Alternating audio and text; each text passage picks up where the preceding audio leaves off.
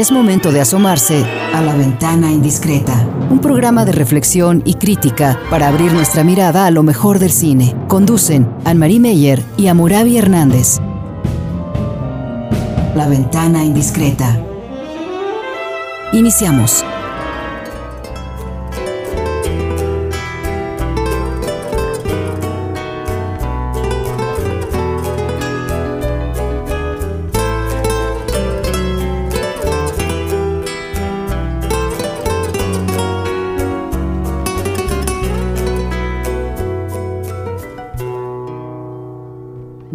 Bésame, bésame mucho, como si fuera esta noche la última vez. Bésame, bésame mucho.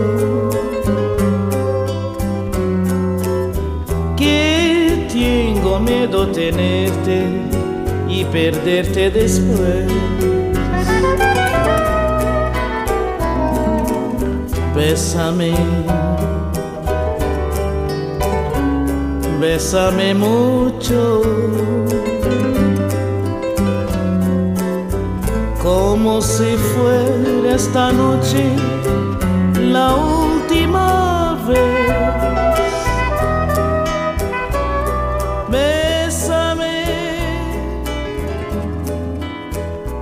bésame mucho. Bienvenidos de nueva cuenta a La Ventana Indiscreta. Estamos eh, adaptándonos a este nuevo horario, eh, martes a las 9 de la noche, abriendo la ventana, viendo que ahora sí ya está de noche. Eh, eh, estamos aquí en Jalisco Radio, vamos a hablar sobre cine, vamos a hablar sobre películas. Hoy en especial, bueno, eh, se nos viene un evento muy importante, entonces vamos a estar hablando también sobre el cortometraje y sobre una película que fue la ganadora de la Palma de Oro del año pasado. Eh, Ana Marí, ¿cómo estás? Este, ¿cómo recibes este nuevo programa de La Ventana Indiscreta?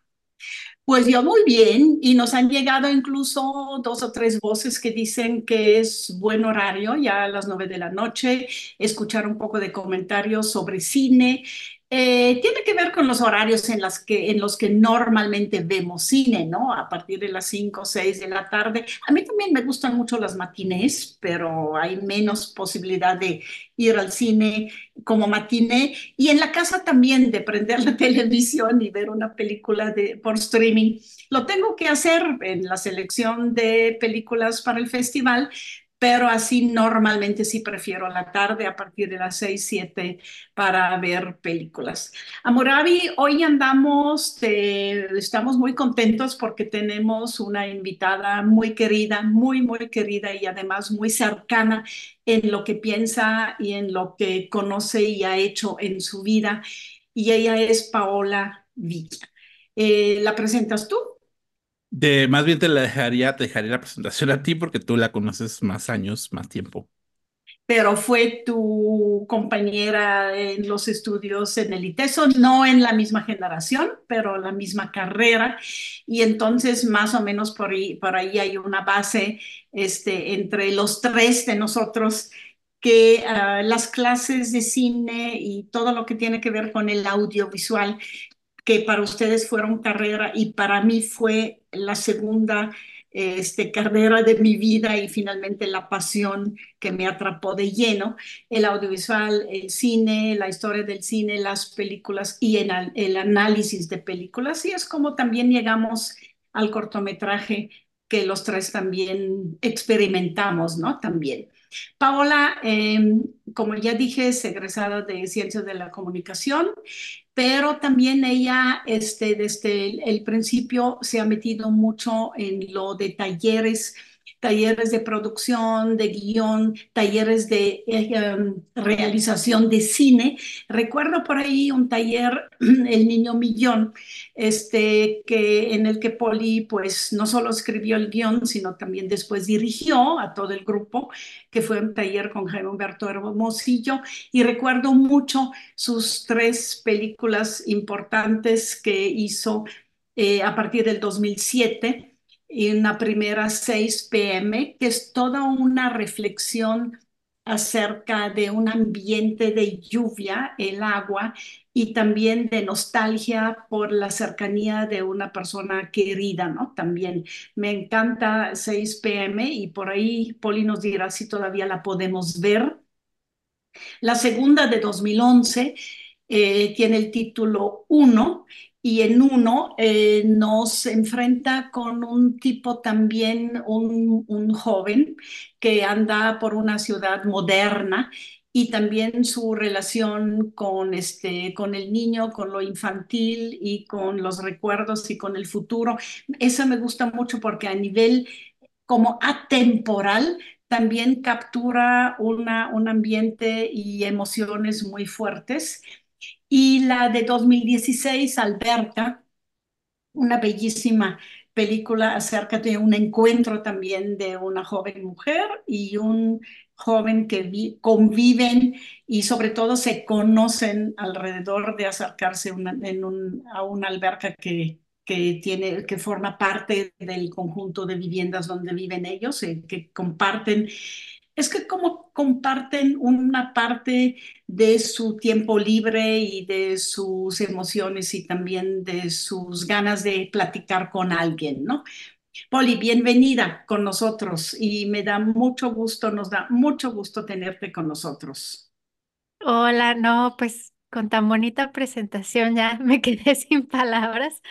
Eh, es un placer para mí estar aquí con ustedes y poder compartir y platicar pues de, de esto que nos gusta, que nos apasiona, que es el cine, eh, el cortometraje en particular. Y pues, ¿qué puedo decir? Digo, Anemarie fue la artífice de mi carrera prácticamente porque cuando yo entré a la licenciatura ni siquiera esperaba dedicarme al cine, ni siquiera lo veía como una posibilidad profesional.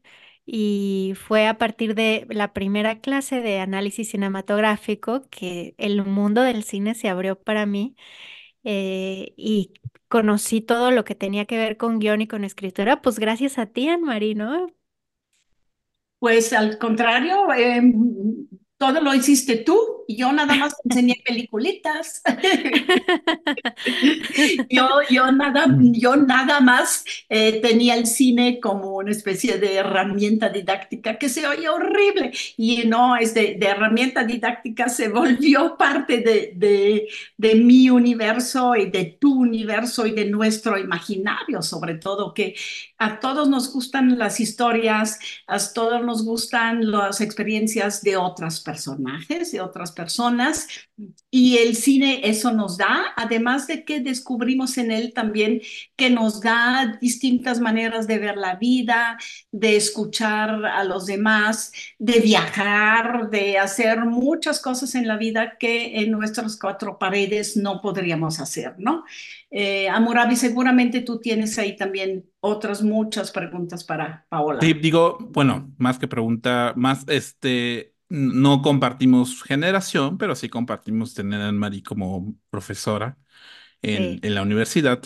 Y estoy seguro que tanto a Poli como a mí eh, fue muy significativo que una maestra de cine eh, le diera tanto peso y, e importancia a el cortometraje el cortometraje, el cortometraje como una obra completa, ¿no? Porque, digamos, pasa mucho que en las escuelas de cine, pues te muestran secuencias, te muestran imágenes, te muestran eh, fragmentos de guion, te muestran fragmentos de películas, pero el corto como una obra completa que permitas tener una comprensión mucho más clara, ¿no? De, de, de un inicio, de un fin, de una narrativa y de una estética, bueno, eso, eso, yo creo que nos contagió a los dos eso, ¿no? Pensaría, Poli.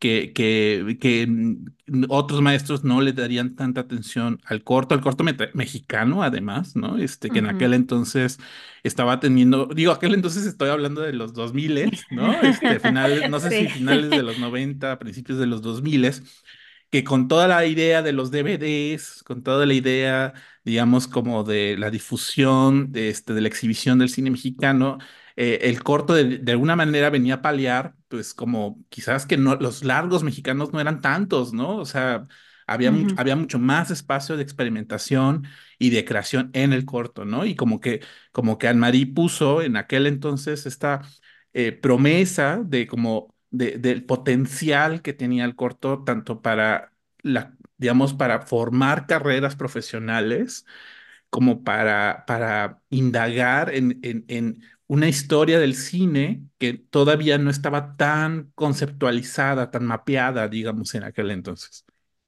Sí, bueno, yo creo que todavía no está muy mapeada, pero la seguimos mapeando. Creo que eh, estoy de acuerdo contigo en el tema de, del énfasis eh, que se le puso al cortometraje en esa época como una manera para producir y para eh, conocer a nuevos realizadores, estoy hablando de, México, en la parte en la que quizá no estoy tan de acuerdo y que es justamente la parte en la que siempre como que eh, hemos estado luchando junto con Anne-Marie por esa comprensión del cortometraje como una obra entera en sí misma, es en el tema de la de la experimentación, justamente, ¿no? Como que en México, sobre todo las instituciones eh, gubernamentales que daban los grandes apoyos para producir cortos, eran de repente eh, como muy dogmáticos en ciertas cosas y querían que tuviera ciertos elementos que se parecieran mucho al largo, pero en pequeñito, ¿no? Y entonces eh, venían comentarios como, es que el personaje no evoluciona, ¿no? O es que no tiene tres actos, o es que le falta un segundo giro y dices, pues es que es un cortometraje, ¿no? Este es, este es un paseo nada más eh, visual, digo, y digo nada más entre comillas, ¿no? Porque puede significar muchas cosas ese nada más, pero creo que justamente es donde falta esa visión más completa del cortometraje como un campo que permite eh, innovar en su forma. En, en, su tecnoestética, como diría Anne en su, en su libro del cortometraje, y, que permite también a los realizadores tener una carrera eh, pues súper digna. A mí me impresionó mucho también cuando fui alumna de Anne-Marie que ella nos platicaba mucho de este festival Oberhausen donde iban puros directores que eran cortometrajistas de profesión y a mí eso me impresionó mucho porque aquí en México todo el mundo quiere hacer un corto, pero para pasar a largo y ahora para que Netflix te voltee a ver y te invite a lo mejor a hacer el capítulo de una serie de no sé qué, ¿no? Entonces, bueno, creo que por ahí todavía falta mucho, mucho camino por recorrer y creo que tiene que ver con eh, una educación audiovisual que tiene que ser mucho más abierta también a, ver muchas cosas del pasado, ¿no? Sí, completamente de acuerdo. Nada más, Anne-Marie, este, ya, ya estamos metidos en la discusión, pero necesitamos ir cerrando el, el, bloque. ¿Por qué, ¿Por qué, este tema? Pues porque este jueves 8 eh, de febrero eh, va a ser una presentación eh, formal aquí en Guadalajara sobre esta segunda edición del libro escrito por Anne-Marie Mayer, el cortometraje, el arte de narrar, emocionar. Significa, entonces, como para ir metiendo así este, la discusión al respecto del tema, pues hoy, hoy vamos a dedicar los primeros dos bloques para hablar sobre este tema. Eh, vamos a seguir discutiendo en el siguiente bloque eh, y los dejamos con música y nos escuchamos en el siguiente bloque de La Venta Indiscreta.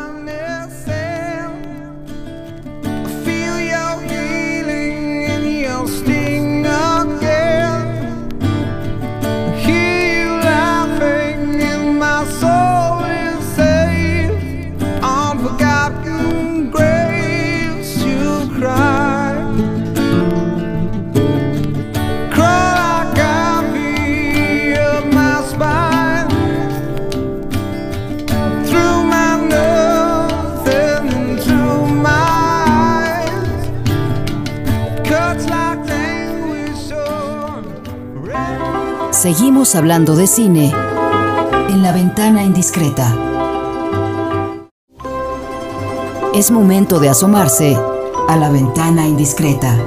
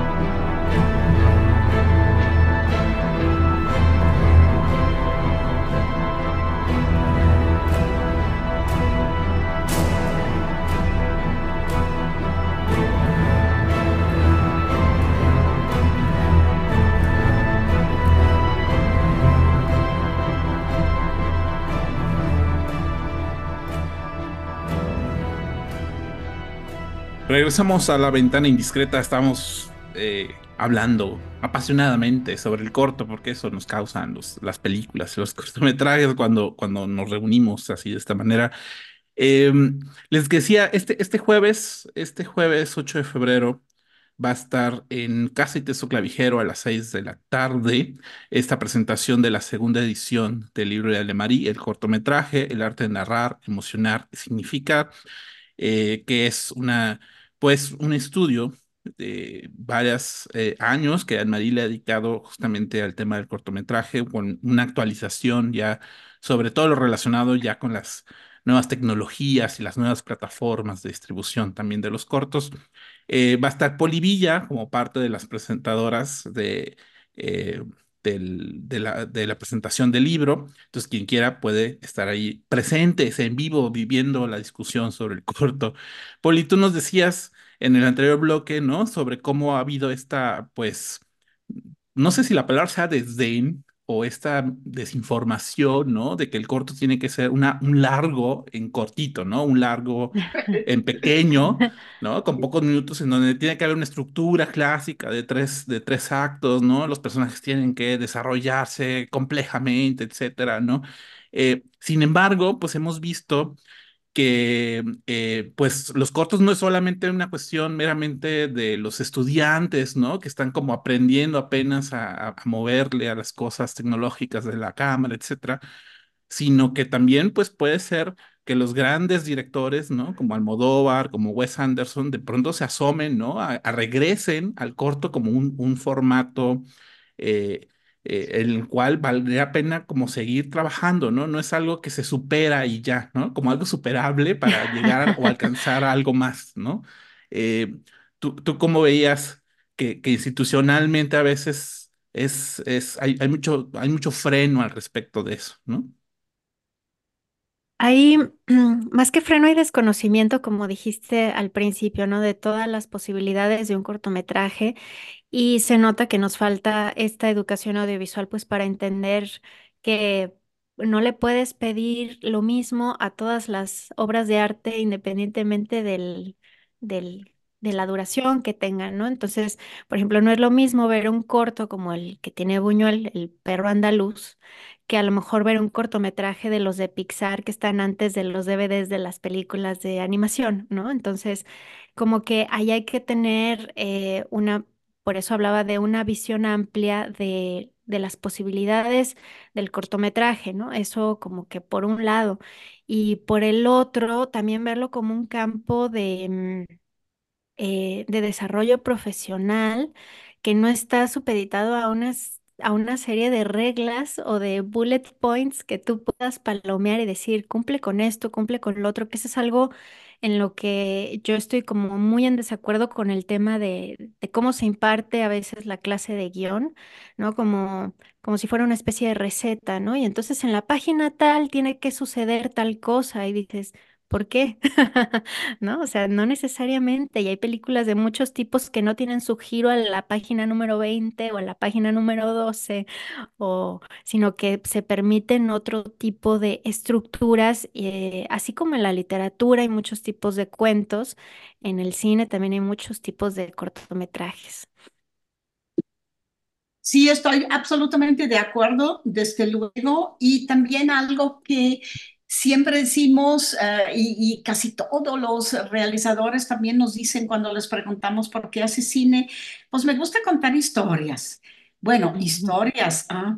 más bien de repente un corto es una idea, es, es una pregunta, es una duda sobre algo, es un instante de una vida donde se concentran muchas cosas. Por eso eh, estamos de acuerdo, eh, y yo, con Richard Raskin, que es un gran estudioso del cortometraje de una universidad en Dinamarca que dice que el corto, la metáfora es para él, podemos cocinar arroz y comer el arroz.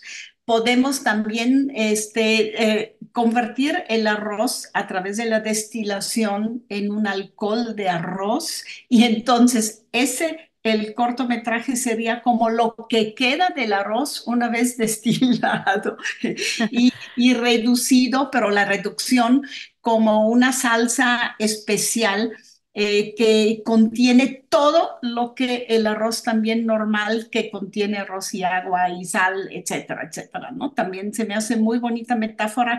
A veces tenemos una idea y en lugar de desarrollar, como decimos en el guion, un personaje y su conflicto y lo que le pasa y después que le pasa, lo que tú dijiste también muy bien, son como recetas de narración, que finalmente la narración es intuitiva y, propia del ser humano, pero a veces no solo es contar una historia, sino reducir o compartir una idea, una pregunta, eh, un aforismo, un poema, cualquier cosa. Entonces, el corto está en ese tipo de narraciones que no es con un desarrollo narrativo, sino mucho más condensado, ¿no? También. Uh -huh. Sí, hay, hay, una, eh, bueno, ahorita que mencionaba Richard Raskin, me acordé que uh -huh. presentaron las dos un, una entrevista a este, a este académico eh, aquí en, en, la revista El Ojo que Piensa, y hay, hay, una frase que me gusta mucho de él que dice, la perfección se alcanza no cuando no hay nada que agregar, sino más bien cuando no hay nada que eliminar. O sea, es decir, eh, hay, hay, hay, hay un reconocimiento, digamos, de la esencia de la imagen, que tiene que ver más bien como con, con lo poético, ¿no? Más que con lo narrativo, ¿no? O sea, es decir, eh, el, el que dirige, y ahí va una pregunta Poli, quien ha dirigido cortos, cómo, cómo, cómo, cómo idear, cómo, cómo pensar eh, la, la, realización filmo, eh, cinematográfica desde, desde la poesía, desde, eh, desde concebir momentos o instantes de, belleza, digamos, ¿no? Mucho más que un, desglose psicológico de los personajes, etcétera. O sea, es, ¿cuáles son como los desafíos de esa eh, forma de trabajo?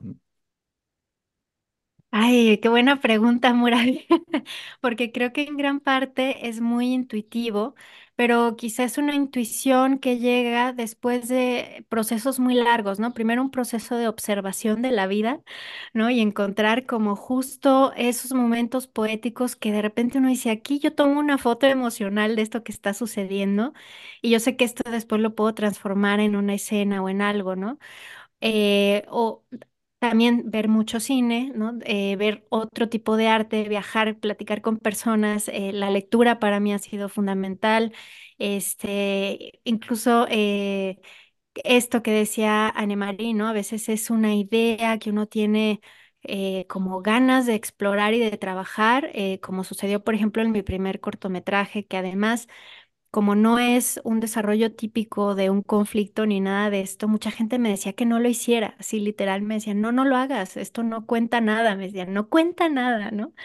Eh, y bueno, pues soy muy necia y no les hice caso porque yo sentía que algo, algo ahí había que podía, que podía funcionar. Entonces, si me preguntas, ¿cómo llegas a, a crear una, a generar una imagen poética? Pues creo que no lo puedo contestar de una manera como absoluta y que funcione para todos, pero pues tal vez sí pensando un poco como que, que cómo creo yo que puedo em, mostrar esta, esta emoción o esto que me produce en el estómago y en el corazón, esta, esta idea, esta historia, esta, este momento de los personajes, este, esta idea mía, que a veces no es de los personajes, ¿no? Eh, en algo que, que la gente pueda interpretar, ¿no? Entonces, digo, no sé, creo que respondí súper vagamente, pero es que en verdad creo que no, no te puedo decir cuál es el mecanismo eh, técnico para lograrlo. No, ahora sí que como tú dirías, no hay, no hay fórmulas, pues, para crear no. belleza, pues, pero sí, sí hay como momentos de inspiración y como momentos donde te das cuenta. Eh, Me llama mucho la atención que dijiste, requieres mucho tiempo de observación y de contemplación para darte cuenta de una cosa, ¿no? Este, para, Sí, para llegar a la síntesis de algo, ¿no? Sí, Sí, y hay que ver que sí hay cortometrajes, obviamente, sobre todo los que tienen más de 15 minutos o 20, incluso eh, un cortometraje hasta en ciertos festivales puede tener 40 minutos, sí, sí puede desarrollar toda una historia, desde el claro. nacimiento de un conflicto hasta la- el resolverlo. Pero sí, donde, donde está la esencia del cine mismo, diría yo, sí está, está en el corto que utilizan la forma, una cierta estética para este, comunicar una idea, una, una duda, este, una belle, un momento bello, importante de una vida, por ejemplo, que yo creería que es como más puro, más universal también. Entonces, eso, eh, llegar a esa esencia, como tú dices, es difícil, no, además no muchos lo, lo, lo pretenden o quieren o logran, pero cuando se logra en cuatro o cinco planos o en un plano secuencia o en un montaje de 500 planos, planos, hacer algo o transmitir eso, ahí creo que mucho más que capturar la, la atención del espectador, es como llegarle, ¡pum!, de plano y convencerlo de que ahí hay algo que tiene que pensar y que tiene que gozar. Creo que eh, le podemos llamar poético, un momento poético, pero también simplemente de condensación y de forma audiovisual, que la forma es contenido y tiene lo audio y lo visual, obviamente ahí concentrado en una sola pieza, ¿no? ujú. Sí, y también saber que no estás solo, ¿no? O sea, el cine es sobre todo, y esto lo dice todo el mundo, ¿no? Es, es un proceso colaborativo Claro. y, y entonces ahí te apoyas también, ¿no? Con tu fotógrafo, con tu sonidista, a veces con tu productor, con tu asistente de dirección, para contar ese momento de la forma más eh, correcta posible, ¿no? O adecuada posible, o a lo mejor con una dimensión que a lo mejor hasta a ti ni siquiera se te había ocurrido y de repente tu fotógrafo dice, oye, ¿y si lo sacamos de foco aquí? Que, o sea, y tú no lo habías visto, ¿no? No lo habías pensado, pero es en esa discusión donde el proyecto se enriquece y la visión del director es este director de orquesta que deja que el músico toque su instrumento de la mejor manera como puede hacerlo. Sí, es importante lo que, lo que dices, me, me gusta mucho la idea esa.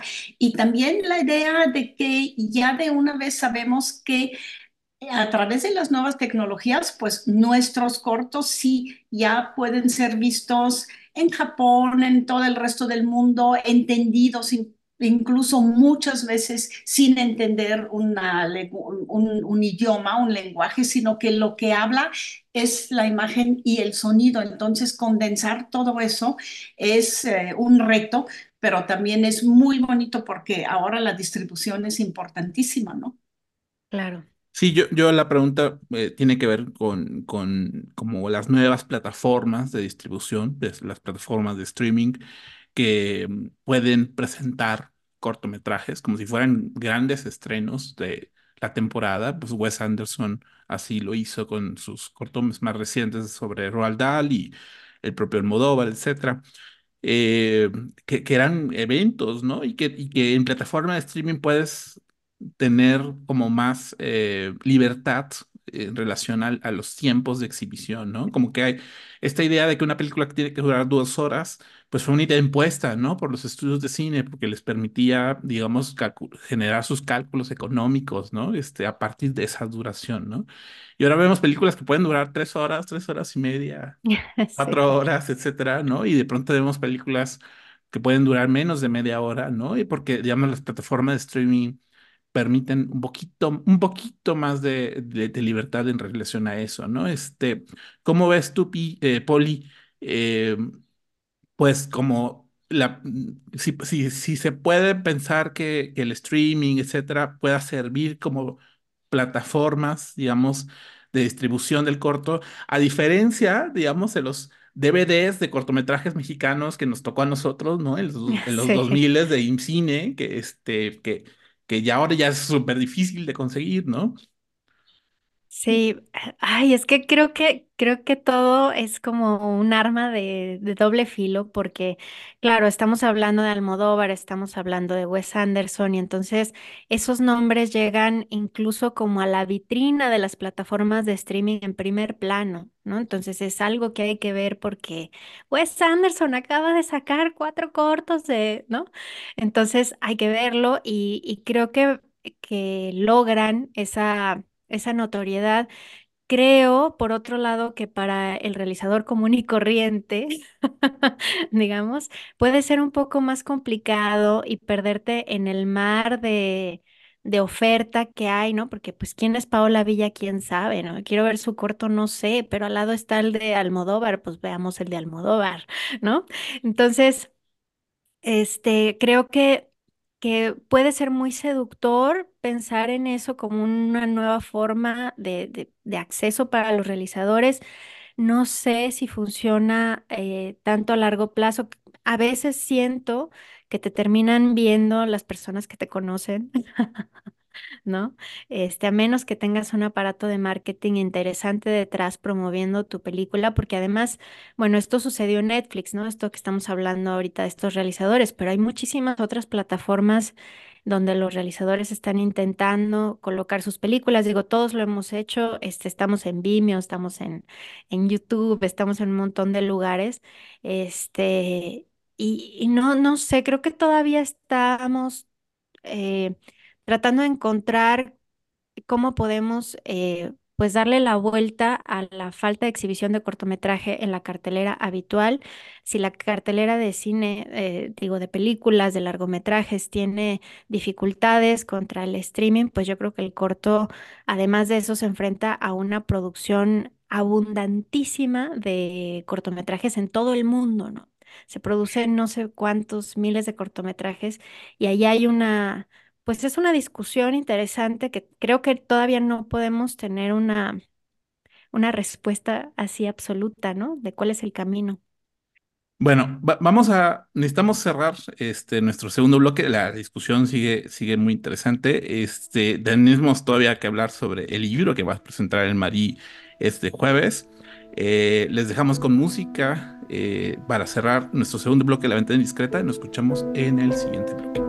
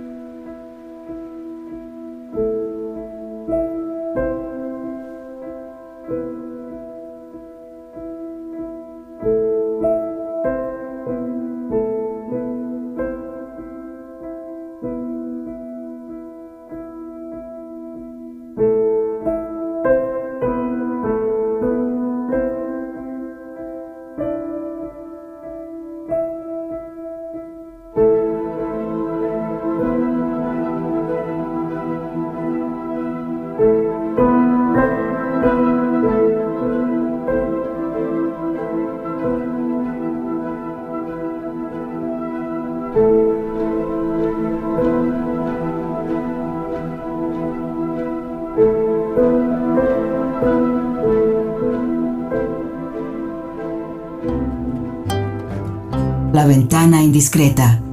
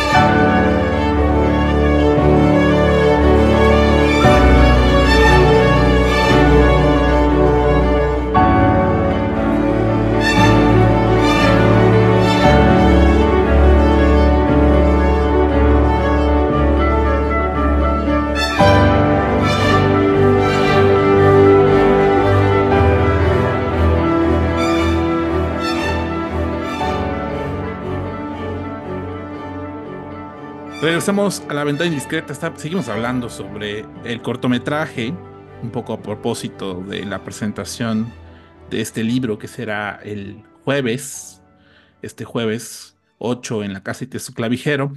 Em, pues, pues decía Poli, bueno, sí hay, hay grandes artistas, ¿no? Que tienen eh, un seguimiento y una atención mayor a todo lo que hagan, sean largos o sean cortos, pero luego hay muchos cortos, ¿no? Que se quedan ahí como en el camino o que algunas cuantas personas ven. Yo, yo en lo personal no tendría problema por eso porque sí siento que quizás permite tener, ampliar audiencias no necesariamente más grandes, sino más diversas. Y quizás hay solamente 10 personas que puedan estar interesados en un tema muy específico del mundo y de la realidad, pero esas 10 personas van a ser tu, audiencia fiel y este, atenta a lo que estás viendo. Y el corto quizás haya esa oportunidad, digamos, de diversificar audiencias, ¿no? Y de, y de encontrarlas y reconocer que las audiencias también son complejas y diversas, ¿no?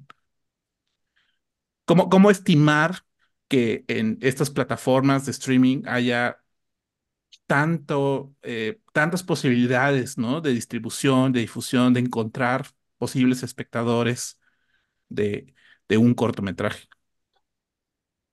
Poli o Almari. Sí. Pues no sé, es que creo que ahí eh, hay que preguntarle a, a quien se dedica a distribuir y ver las verdaderas posibilidades porque si bien puedes encontrar esas 10 personas fieles que te sigan, la realidad es que también los realizadores comen, ¿no? Entonces, la pregunta ahí también se vuelve, eh, ¿puede sostenerse un, eh, un artista, un creador? Digo, y me refiero a, al cortometraje como arte para, para desenclavarlo de este, de este término que me parece muy... Eh, odioso que es contenido, ¿no? ¿Qué es contenido? Pues contenido es meterte a TikTok, a Instagram, pero hacer un corto no es contenido, hacer un corto es arte, es una propuesta, es, es más que eso para mí. ¿Y cómo, cómo separar, digamos, a los que meramente hacen contenido a los creadores, ¿no? Pues sí, y, y, cómo, y cómo los que realmente hacen cosas producidas y pensadas en cuanto a forma y, y en cuanto a narración y estética y en, cuanto al equipo que lo hace también, eh, con quién, a dónde pueden llegar a proponer los cortos, porque no eh, es muy diferente. En toda la historia del cine y del arte, el cortometraje del que hablamos finalmente tenía mucho más eh, el apoyo de museos, de galerías, que eh, al, realizador de una exposición ahí que tenía sus esculturas y todo eso, lo acompañaban y quizás promovían también, este, bueno, un, un documental sobre su obra, sobre su manera de trabajar, o el mismo autor de una obra también hacía eh, piezas audiovisuales que eran como parte no solo de una instalación, sino de una exposición, de cualquier exposición, y no llegaban a los cines y no llegaban a las salas de cines y finalmente hoy siguen sin llegar a las salas de cine. Y también en la en el, en el mundo tan amplio electrónico que tenemos a nuestro alcance, donde los buscamos o donde automáticamente nos caen, ¿no? También. Creo que hay una gran labor que hacer, no sé si estén de acuerdo ustedes dos conmigo, de difusión de los cortos. Es decir, ayer me encontré el Festival de Cine Minuto de Córdoba en Argentina, que apenas tiene como, bueno, apenas digo, ya tiene sus ocho años o nueve años. Y ellos este, tienen toda una plataforma con los cortos que no solo ganaron, también que llamaron la atención de sus festivales que hacen, y los festivales también son a través de, la, de las plataformas digitales. Entonces, todo ese mundo como que todavía no cuaja en cuanto a difusión del cortometraje, no se le toma tampoco ahí tan en serio como debería de ser. Paola, no sé si lo sientes igual o cómo, o cómo lo ves. Sí, curiosamente con lo que uno primero se topa o se topaba eh, al iniciar la carrera, era que incluso los mismos festivales de cine, que, donde uno pensaría que es como el nicho natural, eh, el espacio era mínimo, ¿no? O sea, incluso por ahí me llegó a, este, a mí conocimiento de una directora muy famosa de un festival de cine que decía que el cortometraje no tenía futuro, ¿no? Y es como, es que no es si tiene futuro, tiene un pasado y tiene un presente, o sea, tiene un presente que se está haciendo, de que hablas con, con futuro, este, como si fuera nada más una cosa que vende o no vende, si no son palomitas, ¿no? Y entonces, a mí me pareció como una alarma muy fuerte pensar que una directora de un festival pensara de esa manera, porque entonces, imagínate, eh, había siempre como una cosa como de, bueno, la discusión de los cortometrajes es acá en chiquito, en una salita pequeñita. Este, tienes eh, invitaciones limitadas y accesos a, a los eventos del festival, porque tú no eres todavía un realizador en plena forma, ¿no? Entonces, solo quien llevaba un largometraje entraba todo, ¿no? Por ejemplo. Entonces, eh, creo que también hace falta esa labor en los espacios que le serían naturales al al cortometraje. Sí, y mucho apoyo por parte de eh, la estructura de educación en un país, porque también tratarlos como parte de lo educativo que los maestros, por ejemplo, pueden llevar al salón de clase y los alumnos pueden ver también, em, como leyendo libros, como le das una filmo, les das una, este, bibliografía, les das una filmografía también acerca de un tema. pero no se toman en cuenta incluso en las industrias culturales de los mismos países. No sé si eh, ustedes lo sientan igual. Yo tengo unas ganas increíbles de decir, está bien aquí, apoyen mucho la lectura, Guadalajara, la, este, el centro del libro. Ah, bueno, pongan entonces un año Guadalajara como centro del cortometraje o del audiovisual pero no, no se les ocurre porque lo clasifican, ni siquiera lo clasifican, lo echan al, a, todo lo que tiene que ver con entretenimiento, este, y eso me duele, me duele en el corazón, ¿eh? tengo que admitirles. Sí, y luego también pues la desaparición de espacios de discusión como eh, los cinematógrafos, que ya prácticamente no queda ninguno en Guadalajara, ¿no? Que antes ahí se encontraba uno y veías y platicabas y conversabas, porque también eso es, eso es importante, ¿no? No nada más estar viviendo el cine como si fueran palomitas, sino poder generar un espacio entre una película y otra para poder conversarla, asimilarla, eh, y eso forma parte también de la formación audiovisual, creo yo, ¿no? Claro, claro. Sí, Sí, o, se, o se trasladó a otro lado la, la discusión, ¿no?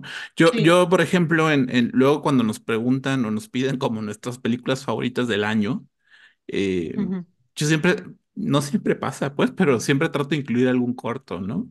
Este, así como luego hay gente que pide cuotas, ¿no? En relación al género del realizador o piden cuotas en relación a los países, o pues creo que ahí no, no, no veo por qué no hay más cortometrajes como en estas relaciones, ¿no? De las mejores películas del año, etcétera, ¿no?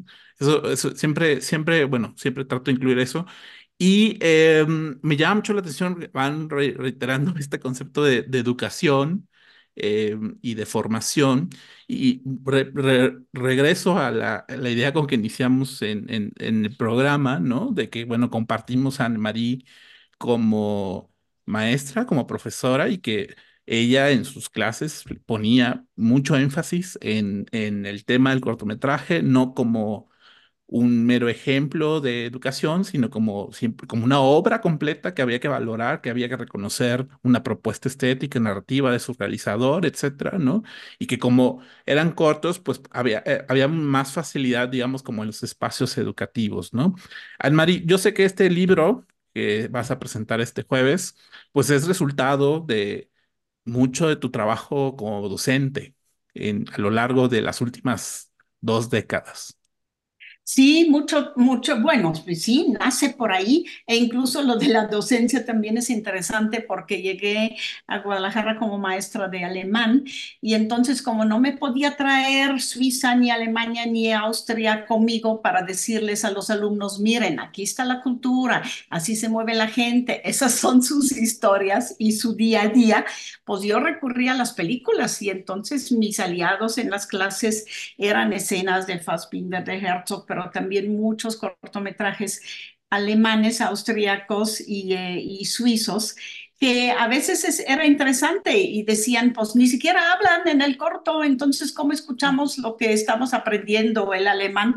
Pues no, pero los ven moverse y los ven con sus problemas que racismo, migración, etcétera. Todo venía condensado en esos cortometrajes y cuando llegué ya a dar clases de audiovisual, también ahí vi que eso, esa idea de lo tecnoestético que tiene que ver con lo narrativo de un corto, la manera de cómo está hecho, cómo el lenguaje cinematográfico se usa para significar, para decir cosas, para contar cosas, eh, era muy, muy rico, eh, a veces, muchas veces, mucho más rico que en largometrajes. Y ahí me, me sirvió finalmente y me serví yo y me enamoré yo plenamente de la de lo lacónico que puede ser un corto diciendo tanto en tan poquitos tiempos. Entonces, eso creo que es el, la base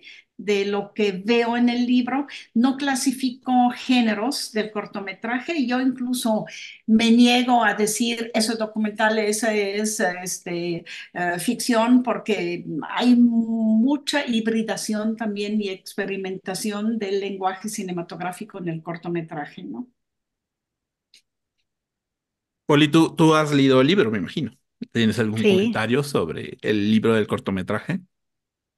Pues sí, eh, bueno, que evidentemente ahí está plasmado pues gran parte de todo lo que Anne María ha podido acumular a lo largo de los años en su experiencia como docente, pero también como amante del cine. Creo que lo más bonito del libro es eso, ¿no? Que se nota el, el amor que hay a este tipo de, de producciones cortas y eh, también que es muy... Eh, puede explicar muy bien para quien a lo mejor quizá no ha estado tan cercano al tema del cortometraje. Es un libro sumamente amable para cualquier persona que le interese entrar al mundo del cine.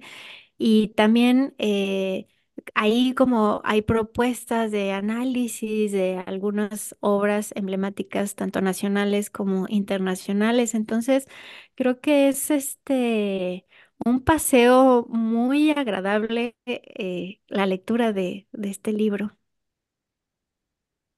Sí, yo, yo coincido con el tema del paseo, ¿no? E incluso la portada es como un paseo ya como así de, de ¿cómo, cómo se dice? Como estas ruedas de la fortuna, ¿no? Este, pero en, en cine, bueno, no se ve. Pero en tren, en tren. En un tren, en un tren, en un tren del cine. Yo, yo puedo decir, bueno, yo recuerdo desde que formuló los artículos desde hace muchos años, entonces para mí ha sido un acompañar a Marie este, a que formulen estos textos, las preocupaciones que ella tenía, en muchos de los ejemplos que aparecen fueron ejemplos que ello, ella nos daba en sus clases, ¿no? Este, algunos cortos tengo como ese, ese recuerdo, el de Mesmer con Amor Rote para dos, por ejemplo, no recuerdo haberlo sí. escuchado o visto en su clase. Entonces, es, siento que es como un, una eh, no quiero decir conclusión, pero digamos como un, un, un, primer corte de caja, ¿no? Sobre, sobre el trabajo de Anne-Marie con, con el corto.